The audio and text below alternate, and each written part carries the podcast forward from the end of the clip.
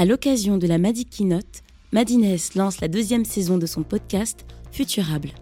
Des points de vue éclairés autour de grands sujets d'aujourd'hui qui nous aideront à construire un futur souhaitable. Biomimétisme, Femtech, mobilité inclusive ou encore Space Tech. Ce podcast met en avant des utopies accessibles et donne la parole à des personnes engagées et passionnantes. Aujourd'hui, grâce à une technologie de pointe, le laboratoire va simplement répliquer ces mêmes conditions de formation qu'on retrouve dans la nature.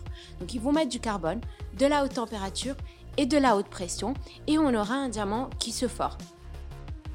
Comment concilier luxe et éthique Avec Maïs Hazard, fondatrice de Loyal Paris. Bonjour et bienvenue dans la saison 2 de Futurable, le podcast qui nous aide à construire un futur souhaitable. Alors que les maisons de joaillerie ont le vent en poupe par la vente en ligne de leurs facieux produits, un nouveau modèle éthique se développe dans cet écosystème si particulier, le diamant de synthèse. La question de la durabilité est celle qui intéresse le plus la demande. Symbole de l'amour éternel, les diamants naturels se retrouvent souvent sous le feu des critiques, notamment pour leur provenance de zones de conflit, mais aussi par l'impact environnemental lié à leur extraction. La science permet désormais de créer en laboratoire des diamants parfaitement similaires à leurs homologues naturels d'un point de vue scientifique. On les appelle les lab grown.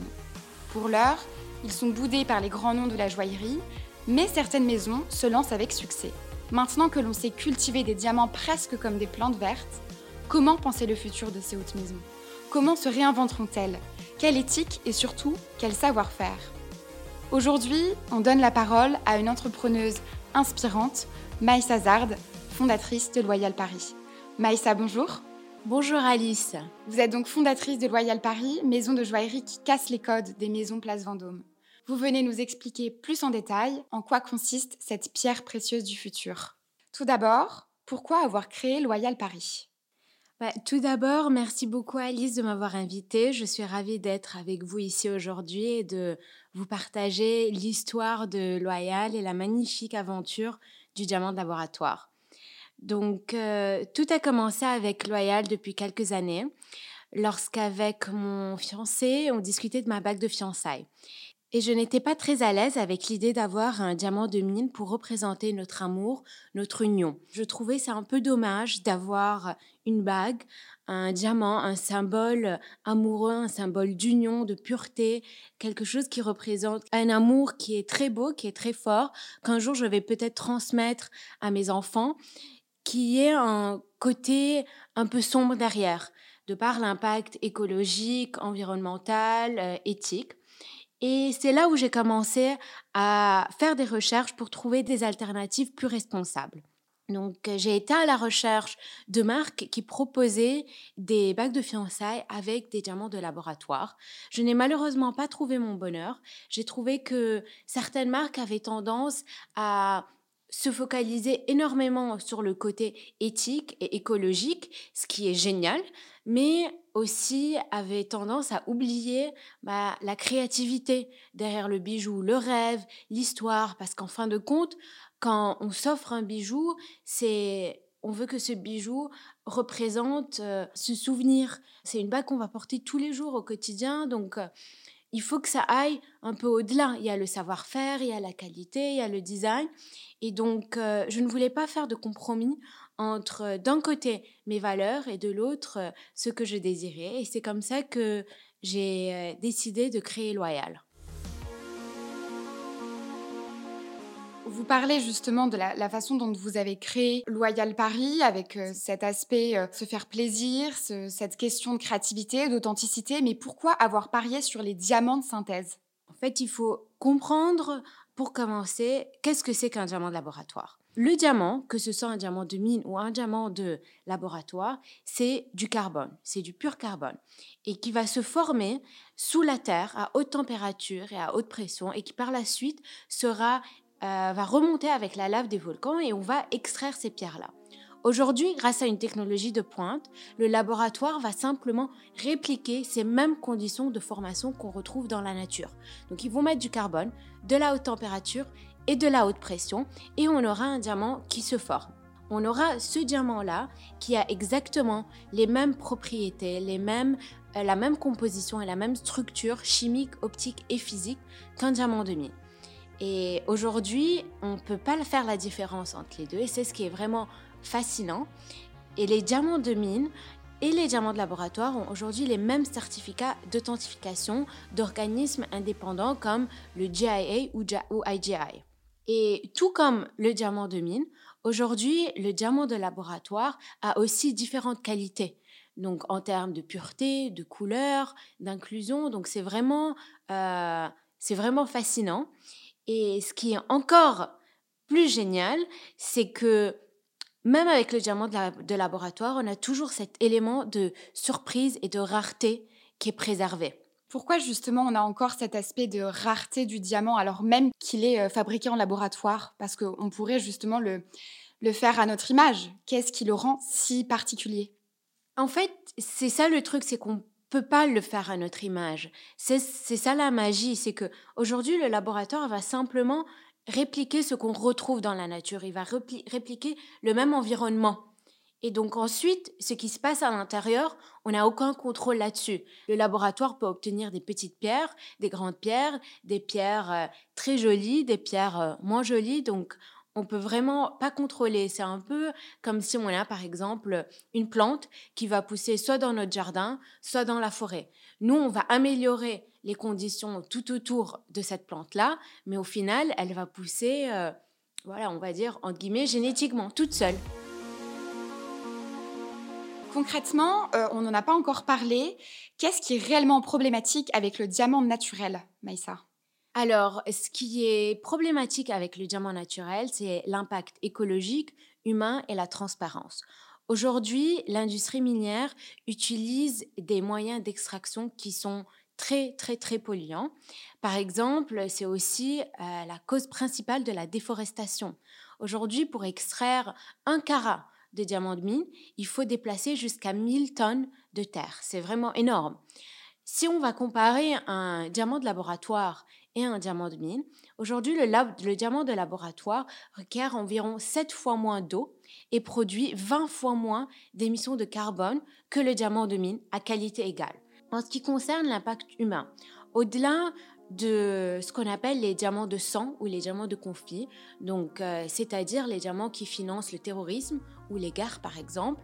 Euh, l'industrie minière a récemment été pointée du doigt euh, par rapport à ses conditions de travail. Et le dernier point, c'est au niveau de la transparence et de la traçabilité. Entre le moment où un diamant de mine est extrait, par exemple dans une mine au Botswana ou ailleurs, et qu'il arrive chez le client, il passe par 10 à 15 intermédiaires. Cette chaîne de valeur-là, qui est extrêmement longue, rend la traçabilité presque impossible et gonfle les prix, parce que chaque intermédiaire va rajouter sa marge.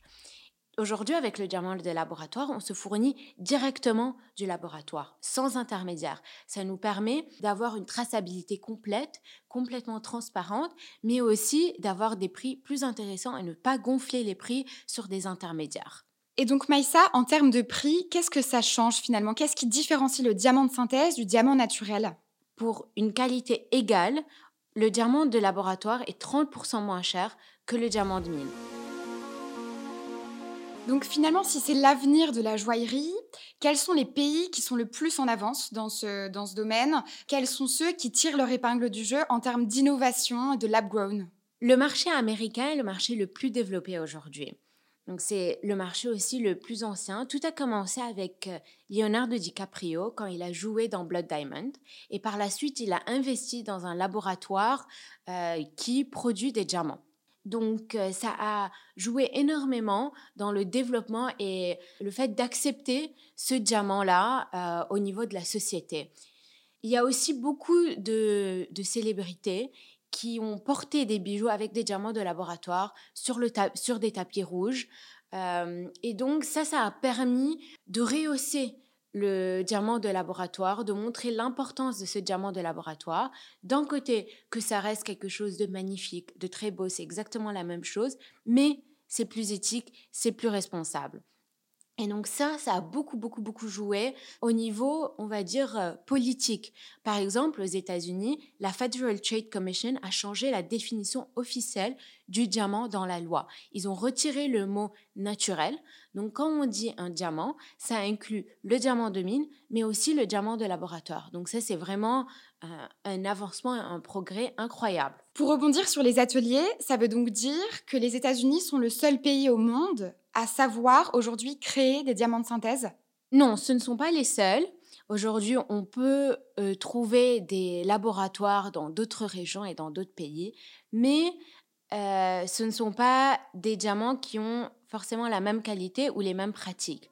Par exemple, avec Loyal, on travaille avec un laboratoire partenaire qui est basé aux États-Unis, qui est un des premiers laboratoires à posséder euh, le brevet pour cette technologie-là, mais aussi qui va un cran plus loin en termes de pratique. Tous les diamants qui proviennent de ce laboratoire avec qui on travaille sont certifiés neutres pour le climat par euh, un organisme de certification mondialement reconnu et indépendant qui s'appelle SIS Global.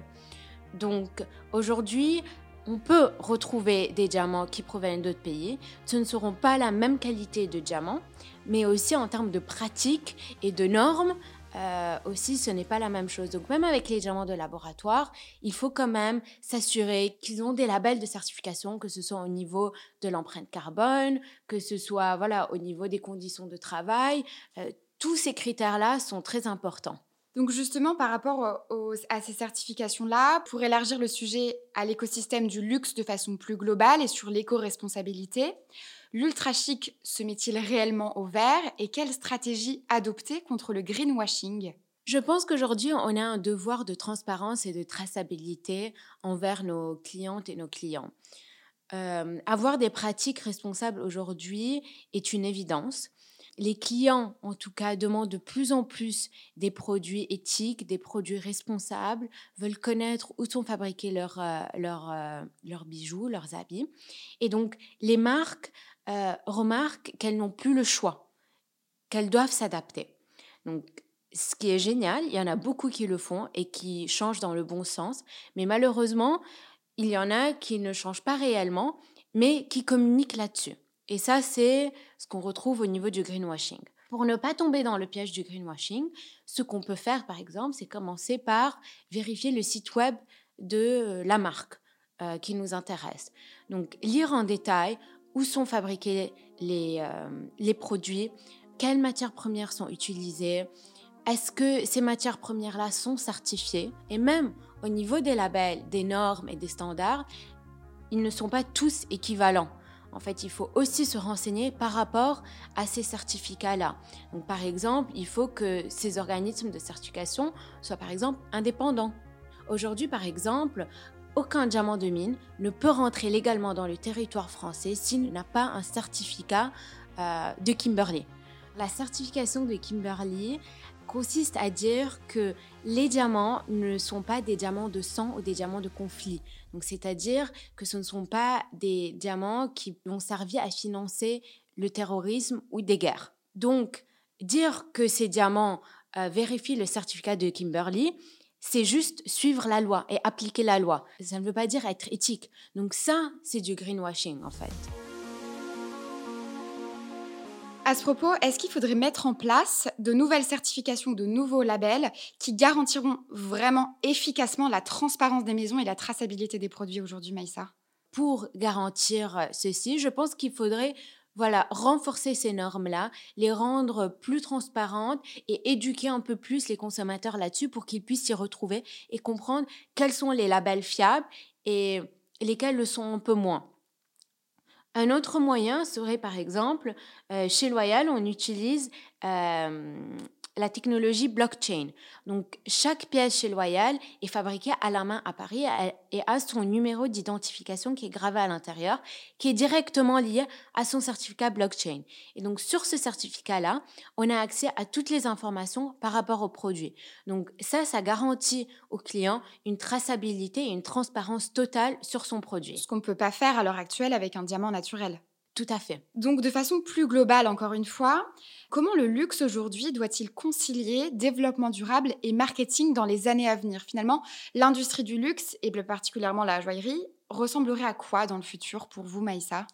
Je pense qu'on devrait se focaliser plus sur un savoir-faire artisanal et local à l'opposition d'une production industrielle et délocalisée, qu'il faut prioriser des matières premières nobles et de bonne qualité pour obtenir des produits de haute qualité, pour obtenir des produits qui vont non seulement durer toute une vie, mais sur plusieurs générations et qu'on pourra transmettre.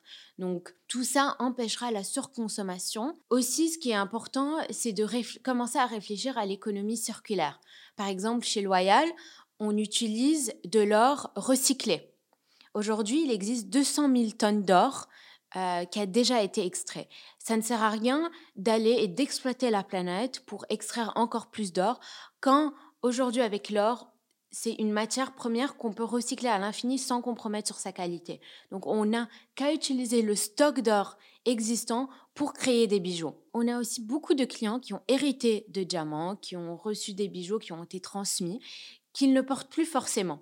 Donc nous, ce qu'on va faire, c'est qu'on va démonter les diamants d'un côté, faire fondre l'or et fabriquer un bijou loyal à partir de cet or-là et des diamants que euh, nos clients avaient reçus ou euh, avaient. Et cela, même pour l'industrie du luxe en général, ça veut dire que ça doit fonctionner aussi pour la mode Surtout pour l'industrie du luxe. Éthique, qualité, upcycling, fiabilité, c'est ça finalement le, le futur de l'industrie du luxe.